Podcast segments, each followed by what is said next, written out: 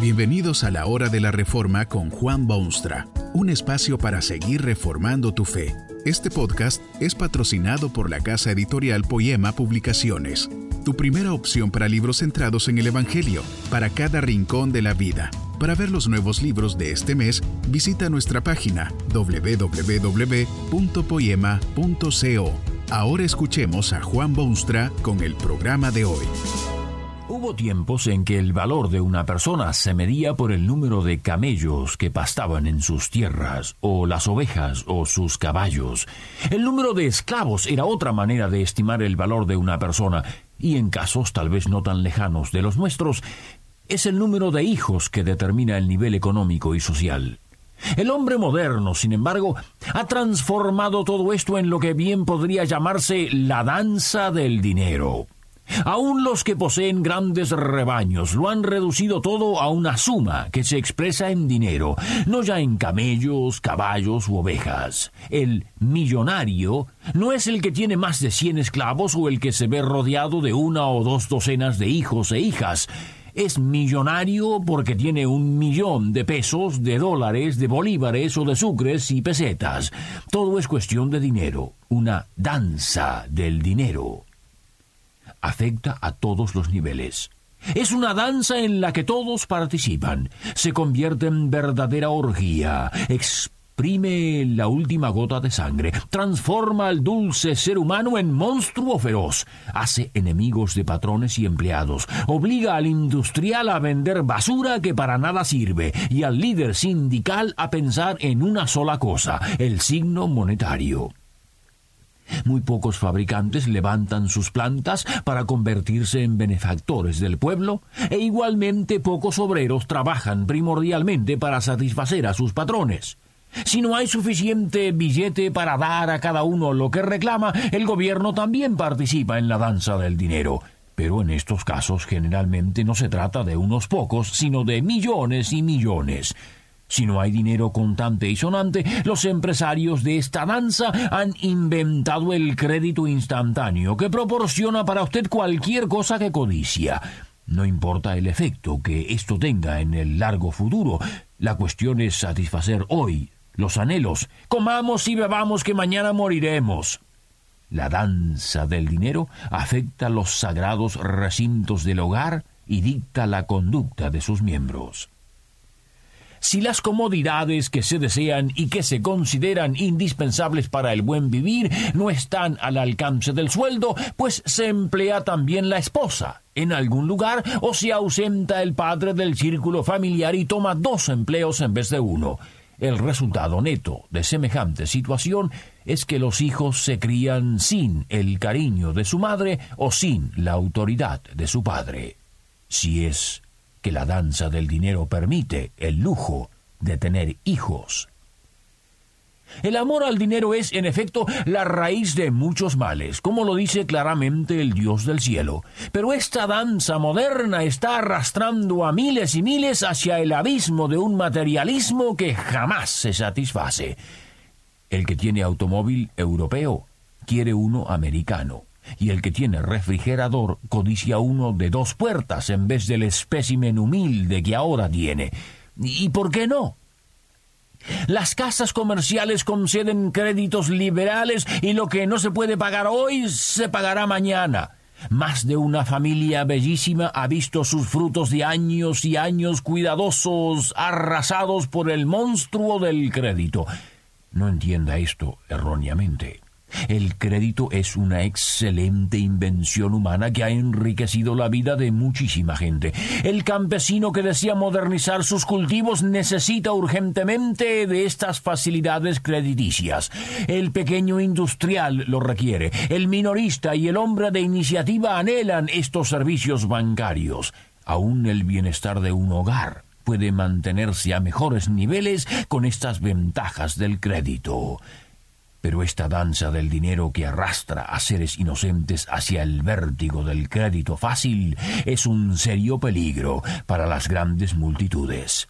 Una sed insaciable de dinero de parte del industrial, de parte del obrero, de parte del oficial de gobierno, de parte del padre de familia y de parte de casi cada persona moderna parece ser la marca registrada de estos tiempos convulsionados e inquietos.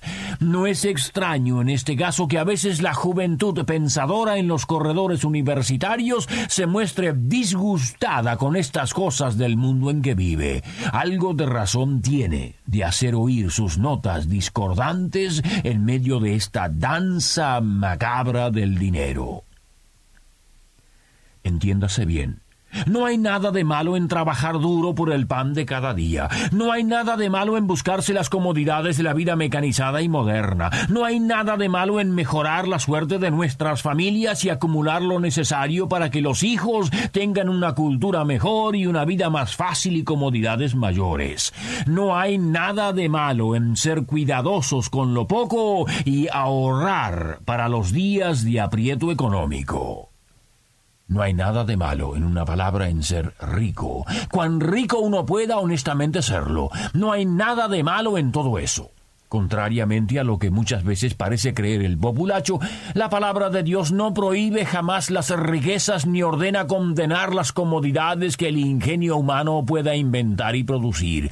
Todo lo contrario, Dios hizo al hombre a su imagen y semejanza y lo puso en este mundo suyo para que se multiplicase, pero también para que sojuzgase la tierra y tuviese dominio sobre todas las cosas creadas. En los anales de la historia bíblica hay patentes y abundantes ejemplos de aquellos que sirvieron al Señor fidelísimamente y quienes fueron luego premiados con crecientes posesiones. Es bueno que el industrial recupere sus inversiones, y que el obrero reciba un salario digno, y que el gobierno disponga de fondos, y que el padre de familia busque el bienestar de los suyos. Si para cumplir con su tarea específica alguien necesita dinero, tendrá que participar en una forma u otra en esta danza del dinero. Es inevitable en el mundo moderno. Pero la palabra de Dios sí tiene algo muy importante que decir en este candente asunto algo que no siempre ha recibido la atención que se merece, algo que debemos oír si queremos evitar que esta danza enloquecida nos lleve al abismo sin fondo y a la destrucción vergonzosa. Lo dijo Jesucristo mismo, máxima autoridad en cuestiones morales y de carácter eterno. Es una expresión categórica, pero expresada literariamente en forma de pregunta. Porque, ¿qué aprovechará al hombre si ganare todo el mundo y perdiere su alma. Hay en esta frase dos cosas que deben destacarse.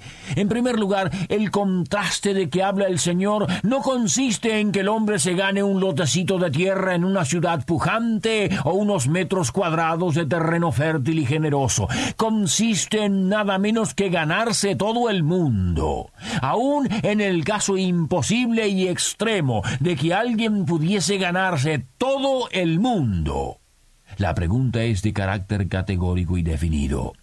La respuesta no la da el Señor textualmente porque no es necesario. Cualquier ser racional sabe cuál es. Pero en segundo lugar debe destacarse también que el Señor en esa frase pone el acento sobre la pérdida que se sufre. Lo importante no parece ser si se trabaja o no con dureza y regularidad y ganarse y ahorrarlo y tenerlo en abundancia. Lo importante es preguntarse si todo eso, todo ese sudor y esas lágrimas, si todo eso vale la pena cuando al mismo tiempo se sufre la pérdida del alma. Esta alma no es algo impalpable, abstracto, invisible. Es la vida misma, es el propósito de la existencia humana, el objetivo de su presencia en el mundo. Si su vida no llena los requisitos del Creador, aún la posesión del vasto mundo es miserable recompensa. Si su vida no glorifica a Dios, las más exorbitantes ganancias son realmente pérdidas. Si nuestra vida no es cristiana, redimida por el único Salvador, purificada por la obra del Espíritu Santo, los mejores sueldos son maldición y las facilidades de crédito no llevarán a ningún bien en última instancia. Si nuestra alma no se vuelve a Dios que la dio y entra en las glorias del cielo, las más envidiables riquezas son como la más vergonzosa pobreza. Es de temer que muchos están ganando dinero, mucho dinero, tal vez demasiado dinero. Están ebrios con su enseguecedora danza del dinero. Luchan con denuedo por los tesoros que los ladrones roban y que deben dejarse y abandonarse en esta tierra. Pero están perdiendo sus almas. Lo están perdiendo todo, sus mismas personas inclusive. La fe cristiana, por medio de la palabra de Dios, llama a los hombres de todos los tiempos y de todo lugar a la más solemne reflexión. Les pregunta con toda seriedad, ¿qué aprovechará al hombre si ganare todo el mundo y perdiere su alma? La respuesta es obvia, no es necesario repetirla. Si usted está ganando dinero legítima y honestamente, no abandone su sagrada empresa. Eso es bueno para usted y para todos los suyos. Pero sí debe examinar con cuidado la otra parte. Debe preguntarse si en medio de esa danza del dinero en la que se ve involucrado, usted está perdiendo su alma, su misma vida. Ese afán de hacerse rico ha cerrado sus ojos a las otras realidades de la vida humana. Esa lucha por obtener mejores sueldos ha obligado a usted a dejar de lado su vida espiritual. Ese acto de gobierno en el que toma parte pone en peligro su eternidad. Ese trabajo duro e incansable que tiene que hacer como padre de familia hace peligrar no solo su integridad religiosa, sino también el bienestar de su esposa y de sus hijitos. Tal vez triunfe el hombre en esta danza del dinero, tal vez se haga rico con sus inversiones, tal vez llegue a vivir cómodamente con su sueldo, tal vez pueda dispensar ayuda al ciudadano, y tal vez pueda sonreír y hacer sonreír a los miembros de su familia, pero a costa de su alma. El trueque es escalofriante, porque una vez perdida, ¿Qué recompensa dará el hombre por su alma? Ya no tiene precio. Que este mensaje nos ayude en el proceso de reforma continua según la palabra de Dios. Si quieres profundizar en la exposición bíblica, puedes buscar más recursos en www.poema.co. Allí encontrarás libros que te ayuden a entender la palabra de Dios y aplicarla a tu vida. Poema, el Evangelio para cada rincón de la vida. Nos vemos en el próximo episodio de La Hora de la Reforma con Juan Bonstra.